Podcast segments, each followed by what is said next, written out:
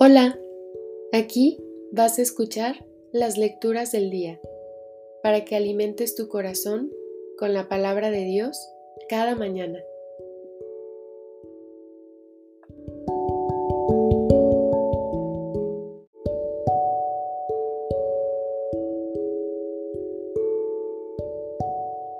Del libro del profeta Miqueas.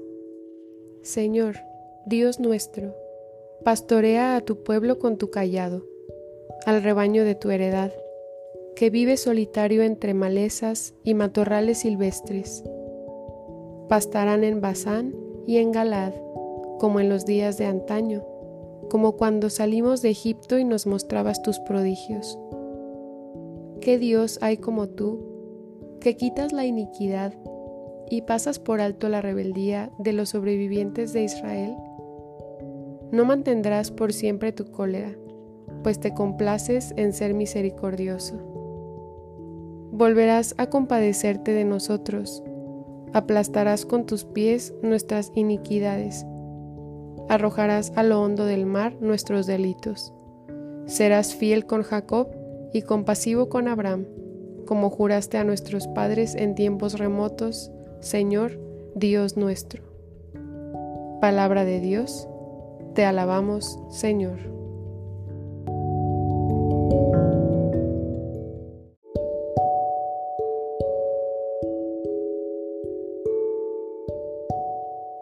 Del Salmo 102 El Señor es compasivo y misericordioso. Bendice al Señor, alma mía, que todo mi ser bendiga su santo nombre. Bendice al Señor, alma mía, y no te olvides de sus beneficios. El Señor es compasivo y misericordioso. El Señor perdona tus pecados y cura tus enfermedades.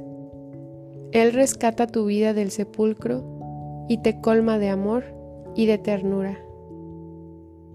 El Señor es compasivo y misericordioso. El Señor no estará siempre enojado, ni durará para siempre su rencor. No nos trata como merecen nuestras culpas, ni nos paga según nuestros pecados. El Señor es compasivo y misericordioso. Como desde la tierra hasta el cielo, así es de grande su misericordia como dista el oriente del ocaso, así aleja de nosotros nuestros delitos. El Señor es compasivo y misericordioso.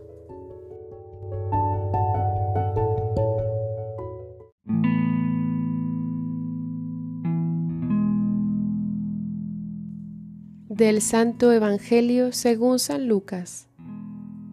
En aquel tiempo, se acercaban a Jesús los publicanos y los pecadores para escucharlo, por lo cual los fariseos y los escribas murmuraban entre sí. Este recibe a los pecadores y come con ellos. Jesús les dijo entonces esta parábola. Un hombre tenía dos hijos, y el menor de ellos le dijo a su padre, Padre, dame la parte de la herencia que me toca. Y él les repartió los bienes. No muchos días después, el hijo menor, juntando todo lo suyo, se fue a un país lejano y allá derrochó su fortuna, viviendo de una manera disoluta. Después de malgastarlo todo, sobrevino en aquella región una gran hambre y él empezó a pasar necesidad. Entonces fue a pedirle trabajo a un habitante de aquel país, el cual lo mandó a sus campos a cuidar cerdos. Tenía ganas de hartarse con las bellotas que comían los cerdos, pero no lo dejaban que se las comiera. Se puso entonces a reflexionar y se dijo, ¿cuántos trabajadores en casa de mi padre tienen pan de sobra, y yo aquí me estoy muriendo de hambre. Me levantaré, volveré a mi padre y le diré, Padre, he pecado contra el cielo y contra ti. Ya no merezco llamarme hijo tuyo. Recíbeme como a uno de tus trabajadores. Enseguida se puso en camino hacia la casa de su padre. Estaba todavía lejos cuando su padre lo vio y se enterneció profundamente. Corrió hacia él y echándole los brazos al cuello, lo cubrió de besos. El muchacho le dijo, Padre, he pecado contra el cielo y contra ti, ya no merezco llamarme hijo tuyo. Pero el padre les dijo a sus criados, Pronto, traigan la túnica más rica y vístansela, pónganle un anillo en el dedo y sandalias en los pies, traigan el becerro gordo y mátenlo, comamos y hagamos una fiesta, porque este hijo mío estaba muerto y ha vuelto a la vida, estaba perdido y lo hemos encontrado. Y empezó el banquete. El hijo mayor estaba en el campo y al volver, cuando se acercó a la casa, oyó la música y los cantos. Entonces llamó a uno de los criados y le preguntó qué pasaba. Este le contestó, tu hermano ha regresado y tu padre mandó matar el becerro gordo por haberlo recobrado sano y salvo.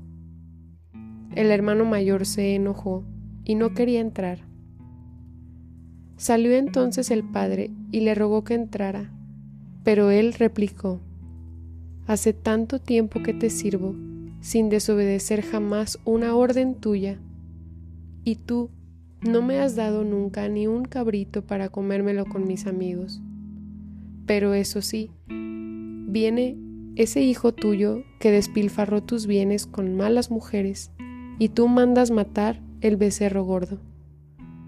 El padre repuso, Hijo, tú siempre estás conmigo, y todo lo mío es tuyo.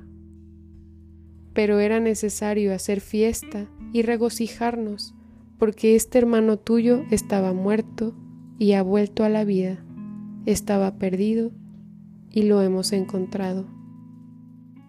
Palabra del Señor.